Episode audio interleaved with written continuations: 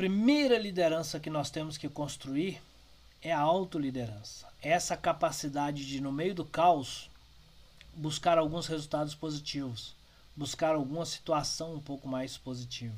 Se a gente não construir essa condição, esqueça. É aquilo que já deve ter ouvido algumas vezes dizendo a gente colocar foco na solução e nunca no problema. Porque o problema, quando ele tem solução, nós focamos na solução para resolver o problema.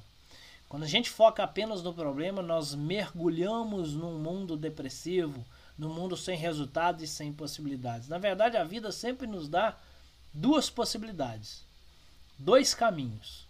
Ou a gente olha para cá e mergulha nessa dificuldade, ou a gente olha para cá e mergulha nas possibilidades. Quando eu olho para cá, eu vejo só dificuldade, eu não estou olhando para cá, então não vejo as possibilidades.